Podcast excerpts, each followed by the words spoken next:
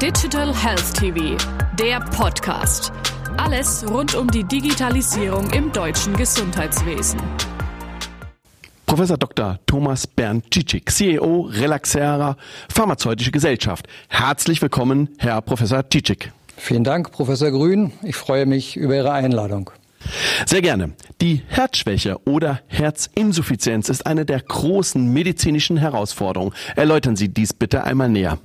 Das ist richtig. Die Herzinsuffizienz ist ein zunehmendes Problem in der Herz-Kreislauf-Medizin, aber auch allgemein gesundheitspolitisch.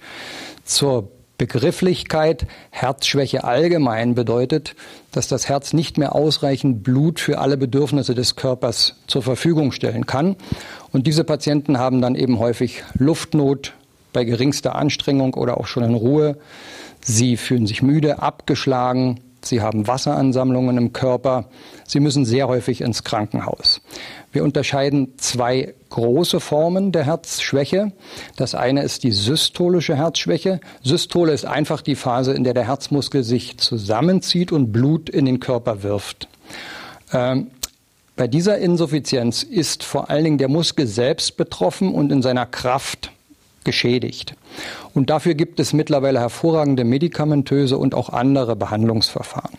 Und die zweite große Form, für die wir uns auch besonders interessieren, das ist die diastolische Herzinsuffizienz. Diastole ist die Phase, in der das Herz erschlafft und sich füllt. Hier ist folgendes Problem.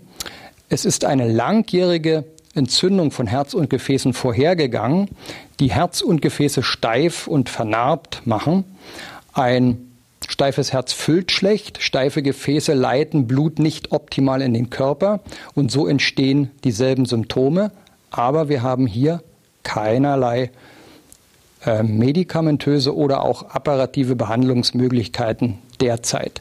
Die Herzinsuffizienz ist ein Problem ersten Ranges, wie Sie auch schon sagten. Es ist die häufigste Ursache für Krankenhauseinweisungen in Deutschland und es ist die dritthäufigste Todesursache. Damit haben die Herz-Kreislauf-Erkrankungen ein erhebliches Ausmaß in Bezug auf die Kosten im Gesundheitswesen. In welchem Maße kann jeder Einzelne durch nachhaltige Änderung seines Lebensstils einen Beitrag zur Prävention leisten? Sie haben recht, Professor Grün. Äh, die Herz-Kreislauf-Erkrankungen im Allgemeinen und die Herzschwäche im Besonderen erlangen einen immer größeren Anteil an unseren Patienten. Das liegt im Wesentlichen an zwei Gründen. Zum einen an unserer erhöhten Lebenserwartung und zum anderen, wie Sie schon sagten, am Lebensstil. Zunächst zur Lebenserwartung. Die Herzschwäche und insbesondere die diastolische Herzschwäche ist einfach eine Erkrankung des älteren Menschen. Und so wie sich unsere Bevölkerungspyramide ändert, nimmt der Anteil an solchen Patienten fast zwangsläufig zu. Das andere ist äh, unser Lebensstil. Ähm, das sind die allseits bekannten Risikofaktoren. Ungesunde Ernährung, Übergewicht, Stress, der zu Bluthochdruck führt, zu wenig Sport, zu wenig Bewegung, Rauchen, die Treiber einfach für die Entwicklung von Herzinsuffizienz sind und insbesondere auch für die diastolische Herzinsuffizienz. Und wir kennen alle das Phänomen, dass wir trotz dieses Wissens uns sehr schwer tun, das nachhaltig zu ändern in unserer hektischen, schnelllebigen Gesellschaft. Wenn Sie so wollen, die Art und Weise, wie wir leben, macht unser Herz krank. Und das wird sicher in den nächsten Jahren weiter ein großes, mindestens medizinisches Problem bleiben. Warum ist es aus Ihrer Sicht nicht gelungen, ein wirksames Medikament für diese Form der Herzschwäche zu entwickeln? Man hat verständlicherweise oder wir haben verständlicherweise zuerst versucht, die Erfolgsrezepte für die systolische Herzinsuffizienz, für die es ja eine Reihe von Medikamenten gibt, einfach zu übertragen auf die diastolische Herzinsuffizienz. Wir haben lernen müssen, lernen dürfen, dass es da einfach einen fundamentalen Unterschied gibt. Lassen Sie mich das erläutern.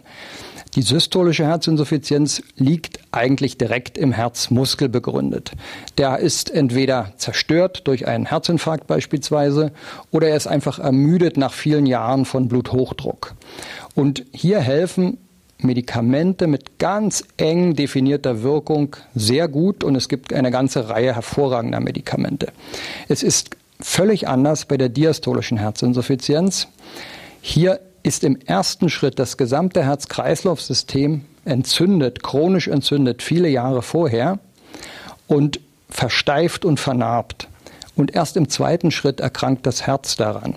Das heißt, wir brauchen hier einfach einen anderen Ansatz. Inwieweit haben Sie mit Ihrem Ansatz einen Wirkstoff, welcher ein breites Spektrum aufweist und so gut wie sämtliche Treiber der diastolischen Herzinsuffizienz positiv beeinflusst? Ja, wir entwickeln ja das Relaxin 2, ein natürlich im Körper vorkommendes Hormon für diese Indikation diastolische Herzinsuffizienz. Das Relaxin ist also dem Insulin, dem blutzuckersenkenden Bauchspeicheldrüsenhormon von der Struktur her sehr eng verwandt. Es hat aber ganz eigene Wirkung. Es reguliert Herz und Kreislauf. Es ist beispielsweise einer der wichtigsten Botenstoffe für die Umstellung des mütterlichen Kreislaufs am Beginn der Schwangerschaft. Es hat Einfluss auf Entzündungen, auf das Bindegewebe, auf die Lungenfunktion, auf den Stoffwechsel und vieles mehr. Und der Körper erhöht eigentlich schon selbst die Relaxinproduktion, wenn er eine Herzschwäche entwickelt, in einem Versuch, das Ganze quasi in Schach zu halten. Und was wir tun, ist, diese Gabe therapeutisch unterstützen, diese Gabe des Körpers, äh, selbst gegen die Herzinsuffizienz vorzugehen. Und das Relaxin vermindert hier einfach diese Herz-Kreislauf-Entzündung vermindert dadurch diese Vernarbung und Versteifung von Herz und Gefäßen und stellt quasi die normale Herz- und Gefäßfunktion weitgehend wieder her. Es wirkt sich günstig auf den Stoffwechsel aus, Stichwort Diabetes. Es verbessert die Lungenfunktion. Es senkt moderat den Bluthochdruck und ähm, es schützt die Organe. Die werden ja im Rahmen einer Herzschwäche immer schlecht durchblutet und schränken dadurch ihre Funktion ein. Und ähm, das alles macht das Relaxin zu einem idealen Kandidaten, weil es tut dies nicht nur über einen Rezeptor. Ein Rezeptor müssen Sie sich vorstellen wie ein Schloss in einer Zelle, in welches das Relaxin genau wie ein Schlüssel passt und dann quasi seine Effekte anschaltet dadurch.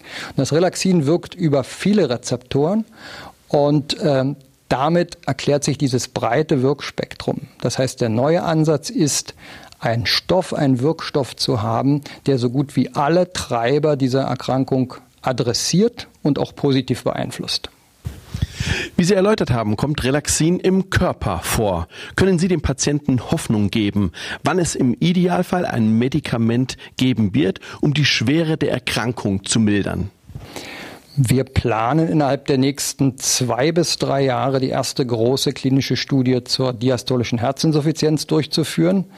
In dieser Studie wollen wir zeigen, dass sich die Lebensqualität der Patienten verbessert, dass sie besser belastbar werden, dass sie weniger oft ins Krankenhaus eingewiesen werden müssen und dass sich die Schwere der Erkrankung vermindert. Man sieht das im Herzultraschall, man sieht das an bestimmten Parametern im Blut. Im besten Fall könnte hier nach etwa fünf Jahren eine Zulassung des Relaxin 2 für die diastolische Herzinsuffizienz da sein und vorliegen. Äh, wir haben eine ganze Reihe von klinischen Entwicklungen noch, die möglicherweise in den nächsten zehn Jahren äh, Realität werden könnten. Ein Beispiel ist die Verwendung von Relaxin für Prädiabetes. Das sind Patienten mit Blutzuckerspiegeln, die nicht mehr in Ordnung sind, aber auch noch nicht so hoch und so fortgeschritten wie beim Diabetes. Wir entwickeln Relaxin für verschiedene Hauterkrankungen, für weitere Herz-Kreislauf-Erkrankungen und auch sogar für die Transplantationsmedizin. Hier ist es für Details noch zu früh, aber ich will damit sagen, wir haben fest vor, dieses riesige Potenzial des natürlichen Hormons in seiner vollen Breite auszunutzen. Herr Professor Tschitschik, vielen herzlichen Dank. Ich danke Ihnen.